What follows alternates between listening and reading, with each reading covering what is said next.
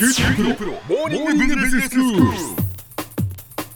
今日の講師は九州大学学術研究産学官連携本部教授でロバートファンアントレプレナーシップセンターセンター長の谷口博文先生ですよろしくお願いしますよろしくお願いします。先生今日はどういうお話でしょうか、はい、今日はですね、えー、ソサエティ5.0というお話をしたいと思ってるんですが、はいこれ聞いたことありますか？いえ初めて聞きましたあ、そうですか。はいえー最近これはね、あのー未来投資戦略っていうまあ政府が作っているまあ大きな基本方針ですね。えええーこれの副題があーソサエティ5.0の実現に向けた改革とこうなってるもんですから、まあいわば今の日本の政策のど真ん中にある言葉なんですけれどもね。ええ。でなんで5.0かですよね。そうですね。まず1がですね、えー狩猟社会。はい。で2番目があ農耕社会。えで3番目が工業社会。えはい。で4番目は情報社会。えええでこれに続くのが5.0ソサエティ5.0っていうんですけどまあちょっと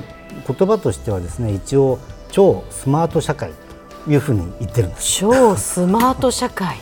もうでもこのなんていうんですか？IoT だとか、AI だとか、はい。やはりそういうものをこう連想するような言葉ですね。そうですね、ええ。先生その具体的に、うん。じゃあ超スマート社会、ええ。その未来社会、うん。何を言ってるんですか？どういうものなんですか？そうねこれですねあの実はあの第5期の科学技術基本計画というのがありまして、ええ。ーそこに一応定義みたいなものが書いてあるんですけどね、ちょっとそのまま読みますと、はい。必要なものサービスを必要な人に必要な時に必要なだけ提供し、えー社会のさまざまなニーズにきめ細かに対応できて、まあ、あらゆる人が質の高いサービスを受けられて、まあ、年齢性別地域言語といったさまざまな違いを乗り越え生き生きと快適に暮らすことのできる社会。と、まあ、こういうふうに言われてるんですね。ほうほうほう。まあ、まあちょっと言葉を言い換えれば、ええ。まあ、従来その大量生産とかあ大量消費とか、まあ、同じようなものあるいは金を中心そのものを中心にして、まあ、確一的な生活様式があって、えーそれをこう集約化したり均一化したりして、まあ、経済活動をおそういった、まあ、画一的にこう動かしているような、まあ、そういう社会ではなくて、ええ。えーむしろその自立分散して多様なもの、おこういったものをおまあ、新しい技術でつなぐんだと。で統合していく、まあ、そういう社会、まあ、 connected 社会っていうんでしょうかね、まあ、そういったあものをお考えているそれが、まあ、より豊かな社会を実現していくというようなことです。みんな一緒ではなくて、まあ、その人その人にこう応じたきめ細かなサービスというふうにも先ほどありましたけれども、もうそういうそうことっていうことなんですね。でそれが従来だったらバラバラだと、ええ。なかなかできなかった、はいはいはい。だけど今や一人一人スマホを持って、え自分はこうしたいというカスタマイズがどんどんできるようになってきて、その人に応じたものが手に入るようになると、まあ、そういうことができる、まあ、いわば技術もお今進んできたと、まあ、そういった技術変化を捕まえて新たな社会が生まれてくるんではないかと、まあ、そういうことだろうと思います。はい。うん今とこうだいぶガラッとこう変わっていくことになるんでしょうか先生。そうですねあのちょっとあのこれと似たような言葉で最近よくあの第4次産業革命という言葉もよく使われるようになりました。はいはいはいでこれはまあ皆さんよく知ってる産産業革命ですよね。んでこれはあの18世紀後半のイギリスで蒸気機関が発明され紡績機械とかですねあるいは鉄道とかいうことでえそれまでの生活がガラッと変わったと。んえそれによってもっと言えばその手工業だったのが工場制機械工業となる、ええ。でそうすると労働者階級が生まれると、そうするとマルクス経済学で、はいはい。えーまあ、いろいろと議論されるようなあ社会が大きくこう変わっていったという、ええまあ、単に特定の発明があったというだけではなくて社会がこう大きく変わった、まあ、そういう意味で、えー産業革命とまあ言うわけですけれども、はいはい。これに続けて第2次第3次第4次と、まあ、いうふうな言い方をすることがまああるわけですね。ええでそれからいくとお今回その IoT とか AI だとかビッグデータだとか、まあ、こういったようなことが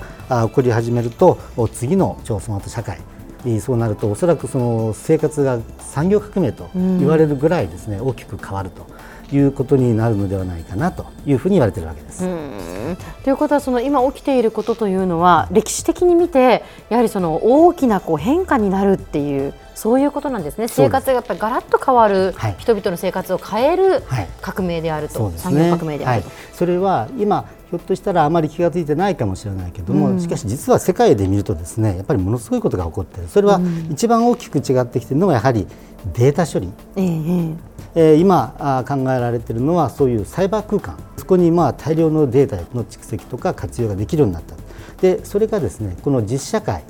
まあ、フィジカルなあこの実そのリアルな世界、えー、これにこう反映されると、うん、これによって先ほどのそのバラバラで事実的な個人がそれぞれのニーズや行動に対しても個別に対応できる、うん、まあ、そういう社会になっていくんではないか、うん、そこでまあ初めてそのサイバー空間とフィジカル空間が統合される。これによって先ほどのような新しい社会様式生活になっていくんじゃないかというふうに言われているわけです。一番わかりやすいのは多分自動運転ですよね、はいはい、あれは例えば一人一人自分がいつどこでここに行きたいと思って自動運転の車に乗ったら自動的に運んでってくれて、で遠いところだったら何かこう列車のようにつながってピュッと飛んでって、で最後のところまであの一台一台行きたいところに行ける。それがそのいつどのくらいに行けるようになるかということは全部サイバー空間のその情報処理によってコントロールできる。というようなことになってくると多分確かにそういうことができるようになるかもしれない。そういったようなことが社会全体としてもいいことができる。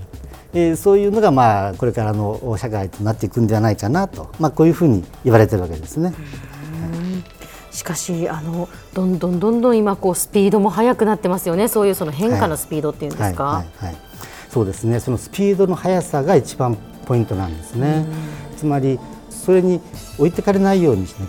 けない。なのでそこはぜひそこをよく見てそして、えー、我々もどうしなきゃいけないかということを考えなきゃいけない。それがまあ実はこの政策としても追いついていかなきゃいけない。ある意味では危機意識問題意識を持って今あの政府が動かそうとしている。まあ、そういうことだと思います。では先生今日のまとめをお願いします。はい。ソサエティ5.0超スマート社会というのは遠い未来の話ではなくてむしろ今動いていることというふうによく世の中を見てそしてそこでどういう問題が起こるか。これは実は社会を変えるということは明るい未来というだけでは済まない。いろんな問題を持っています。でそれをむしろ認識することそれに対応することが大事だということだと思います。そのじゃあどういう問題が起こるか。これは次回お話をしたいと思います。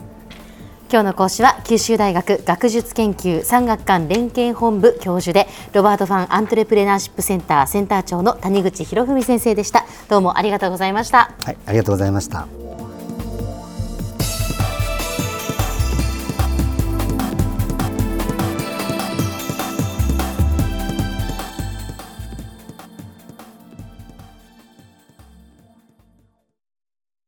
QT プロは通信ネットワーク、セキュリティ、クラウドなど QT ネットがお届けする ICT サービスです。九州中に展開した光ファイバー網を基盤に一番身近なビジネスパートナーとして九州の企業自治体の皆様をサポートします。詳しくは QT プロで検索を。